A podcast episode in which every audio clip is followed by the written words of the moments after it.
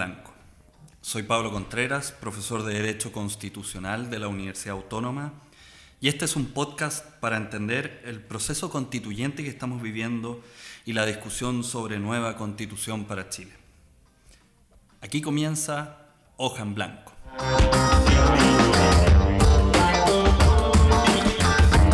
El viernes 15 de noviembre de 2019, a las 2.25 am de la madrugada, los partidos políticos del oficialismo y de la oposición se reunieron en un acuerdo histórico inédito en nuestra tradición constitucional chilena. Por primera vez en nuestra historia vamos a tener la oportunidad de que ciudadanos y ciudadanas podamos decidir sobre una nueva constitución y cuál debe ser el mecanismo para redactarla. Pero adicionalmente tendremos la última palabra respecto del contenido de esta constitución en un plebiscito que va a ratificar el texto que se genere. Hoy en Hoja en Blanco conversaremos eh, un poco sobre este acuerdo por la paz social y la nueva constitución firmado en esta madrugada.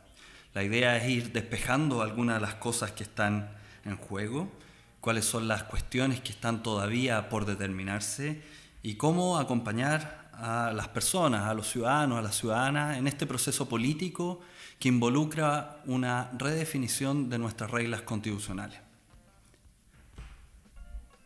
El acuerdo tiene básicamente dos elementos centrales. En primer lugar, eh, dispone que va a existir un plebiscito de entrada y de salida. Eh, el plebiscito de entrada es un plebiscito que va a hacerle dos preguntas a los ciudadanos. Primero, si quiere usted una nueva constitución y para eso va a tener que aprobar o rechazar. Y en segundo lugar, eh, qué tipo de órgano debería redactar la nueva constitución. Y ahí el documento tiene este segundo componente. el documento establece una caracterización básica o mínima de los dos órganos que van a ser plebiscitados. El primero se llama Convención Mixta Constitucional y el segundo se llama Convención Constitucional. Los nombres no son muy decidores y por eso es importante ver qué es lo que dice el acuerdo respecto de ambos órganos. La Convención Mixta es una convención que está integrada tanto por miembros electos directamente por la ciudadanía como por parlamentarios actualmente en ejercicio. Esa será una composición paritaria, 50% de ciudadanos elegidos para esto y 50% de parlamentarios en ejercicio. Esta es la convención mixta. La convención constitucional, eh, y aquí no se ocupa el nombre, pero podría haber sido nombrado perfectamente una asamblea constituyente, es una convención en la cual todos, el 100% de los miembros que componen esta convención constitucional, son elegidos de forma directa eh, por los ciudadanos y ciudadanas a través del sistema proporcional de elección de diputados. Eh, la gracia es que este, esta forma, este plebiscito, habilita una discusión que antes no podía darse. En el escenario actual, la única posibilidad que existía era someter a través del proceso de reforma de la constitución la discusión sobre una nueva constitución. Y esos esfuerzos en el pasado nunca llegaron a puerto. En el gobierno anterior de la expresidenta Bachelet se intentó reformar la constitución y darse una nueva constitución y fue precisamente los altos quórums del procedimiento de reforma de la actual constitución lo que impidió tener un nuevo texto constitucional. Hoy, después de las protestas, la movilización social y el espontáneo eh, amanecer de cabildos ciudadanos discutiendo sobre cuáles debiesen ser nuestras reglas fundantes, eh, tenemos un acuerdo político que va a buscar darle un cauce distinto a la necesidad de una nueva constitución. Y para eso este plebiscito por primera vez nos va a preguntar si queremos o no tener una nueva constitución y además nos va a preguntar por un mecanismo que es distinto al procedimiento de reforma de la actual constitución. Este, este acuerdo además contiene un plebiscito de salida El plebiscito de salida es un plebiscito ratificatorio que lo que busca es que cualquiera sea el texto que apruebe el organismo que elijamos, ese texto tiene que ser ratificado por los ciudadanos y ciudadanas. Esto supone eh, darle peso a una de las demandas del movimiento social, que era la participación en la reconfiguración de los acuerdos constitucionales. Es decir, ya no bastará la decisión de los actuales políticos y de los actuales parlamentarios o miembros del Ejecutivo que están en ejercicio de sus funciones, sino que se requiere mecanismos para que exista esta participación ciudadana de forma regulada, de forma institucional, no solo a través del plebiscito, sino también a través de otras instancias que permitan que podamos hacer llegar cómo queremos esta nueva constitución a estos mecanismos. Quisiera tratar de contarles algunos de los aspectos quizás más significativos del acuerdo y tratar de despejar también algunas dudas que se han empezado a surgir en las conversaciones y en las discusiones a raíz de esta noticia.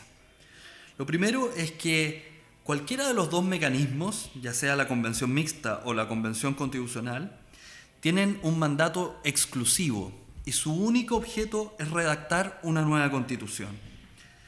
Y eso significa que después de que redacta esa nueva constitución y esta constitución queda aprobada, esa, em, ese organismo se autodisuelve y no tiene ninguna otra función o ninguna otra atribución. Y esto es bien relevante porque eso genera un mecanismo que tiene los mejores incentivos para buscar un arreglo que nos beneficie a todos y que no está cruzado por otras decisiones que podría haber tomado. Cuando el Congreso reformula la Constitución, paralelamente está discutiendo sobre pensiones, sobre ley de presupuestos, sobre impuestos. Eh, eh, en general está discutiendo sobre delitos o de cualquiera de las otras materias regulares de la política ordinaria o de la política contingente. Cuando tenemos una discusión sobre una nueva constitución, es sumamente importante que el órgano tenga un mandato exclusivo y se dedique solamente a generar esa nueva constitución de manera de que no se generen eh, negociaciones cruzadas. Lo otro relevante es el quórum que fija este acuerdo para tomar las decisiones sobre el procedimiento y sobre las normas que se adopten en ese nuevo texto constitucional. Esto ha sido uno de los temas más criticados incipientemente a raíz de la noticia del acuerdo. En cualquiera de las dos opciones, ya sea la convención mixta o la convención constitucional, el órgano tomará los acuerdos sobre su procedimiento y sobre las normas del nuevo texto constitucional con un quórum de dos tercios de los miembros en ejercicio. Eso es un quórum alto. Eso supone que se tiene que tener un gran consenso para definir cuáles son las materias y cómo van a quedar las instituciones en ese nuevo texto constitucional. Pero también hay que entender que el acuerdo dice expresamente que la nueva constitución regirá en el momento de su promulgación y publicación derogándose orgánicamente la constitución actual. Y eso supone el nombre de este podcast, una hoja en blanco. Supone que la discusión constituyente no se da bajo el marco de la actual constitución, sino que tenemos que definir desde el inicio y tema por tema cuál va a ser el contenido de si queremos tener presidente de la República o un sistema parlamentario, o de cómo que debe quedar el derecho a la salud o a la seguridad social en la Constitución, o cómo debiese ser el Congreso. Y todos esos temas los vamos a tener que discutir y ese órgano va a tener que resolver, aprobar la norma específica con dos tercios de sus miembros en ejercicio. Y cuando no exista el acuerdo que exige este quórum, esas materias van a quedar reguladas por una ley ordinaria va a tener que ser resuelto de forma posterior. Eso es lo que hace una constitución. Regular los acuerdos principales, por ejemplo, estamos todos de acuerdo en que el derecho a la libertad de expresión tiene que quedar en la constitución, pero los desacuerdos van a quedar dejados a la política ordinaria, no van a quedar amarrados en la constitución. Y por eso es tan importante remarcar que si bien es un quórum alto, y eso va a suponer un esfuerzo de los constituyentes para sellar las normas constitucionales, también es una oportunidad para pensar de nuevo cuáles son las cosas que nos unen y cuáles son las cosas que deberíamos dejar a la política democrática. Esto es sumamente interesante. Hoy día, por ejemplo, eh, la Constitución establece que el derecho a la negociación colectiva es un derecho de los trabajadores pero solo en la empresa en que laboren. El día de mañana podríamos discutir si el derecho a la negociación colectiva debiese ser por rama, es decir, por sectores productivos.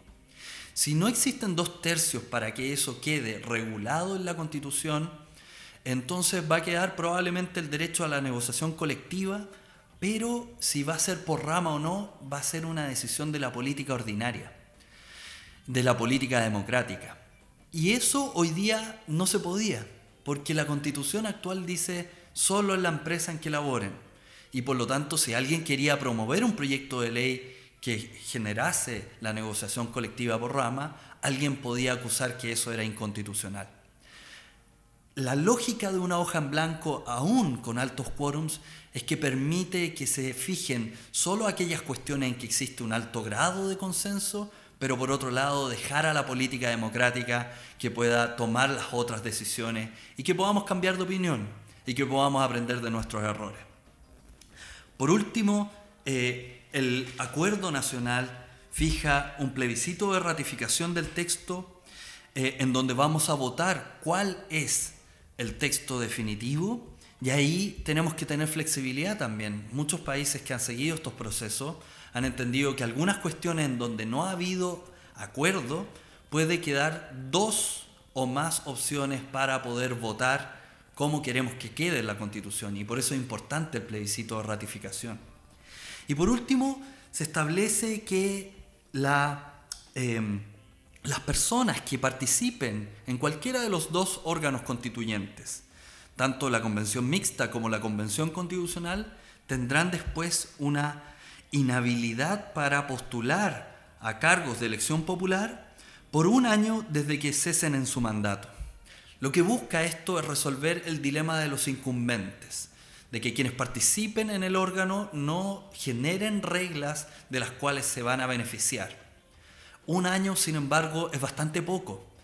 Lo ideal sería tener una regla de cinco años, de forma tal de que quienes participen eh, se vean lo suficientemente disuadidos de generar reglas que les van a beneficiar en el corto plazo, porque habrían sido sacados del ciclo político electoral de una siguiente elección. Este eh, acuerdo propone un cronograma y es bueno recordarlo y a eso nos vamos a preparar y a eso Hoja en Blanco va a tratar de ayudarlos y acompañarlos. El plebiscito de entrada o el plebiscito que nos va a preguntar por una nueva constitución y el tipo de órgano se va a efectuar en abril del 2020. Y durante el mes de octubre del 2020, conjuntamente con la elección eh, regional y municipal, vamos a elegir los eh, diputados o los congresistas constituyentes que van a representarnos, tanto si es una convención mixta como si es una convención constitucional. Y luego de ello tendrán un plazo de nueve meses para redactar una nueva constitución. Y este plazo solo se puede prorrogar por una sola vez por tres meses más. Es decir, en el plazo máximo de 12 meses, de un año, eh, el órgano constituyente deberá generar una nueva constitución y luego 60 eh, días después, dos meses después, deberíamos tener un plebiscito para ratificar esa nueva constitución. Dicen que cada, cada generación merece tener la posibilidad de discutir las reglas que los unen y las reglas que definan su convivencia pacífica. Así lo creía, por ejemplo, Thomas Jefferson cuando pensó la constitución estadounidense Decía que las constituciones tenían que tener una cláusula del atardecer o del ocaso y que cada 19 años, que era lo que correspondía a una generación en esos años, eh, una nueva generación tenía que volver a ratificar esa constitución. Hoy día estamos viendo el ocaso de la constitución de 1980 y este acuerdo político lo que hace es despertarnos a una nueva constitución y es el momento que esta generación que toca vivir en Chile esté a la altura del desafío democrático de darnos por primera vez en nuestra historia unas reglas para la convivencia cívica y pacífica en donde todos podamos vernos reconocidos en una nueva constitución.